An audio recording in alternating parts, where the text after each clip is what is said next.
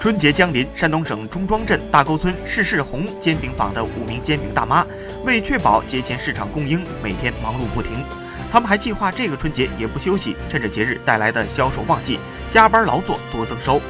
二零一八年九月，在政府的扶持下，大沟村里建起了世世红煎饼坊。因家有病人致贫或缺少脱贫途径的他们，走进煎饼坊，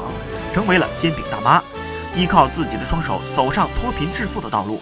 这些煎饼大妈最多的每月能有三千多元的收入。尽管一边打理着煎饼摊儿，一边料理着家务很辛苦，但他们打心底里觉得踏实和满足，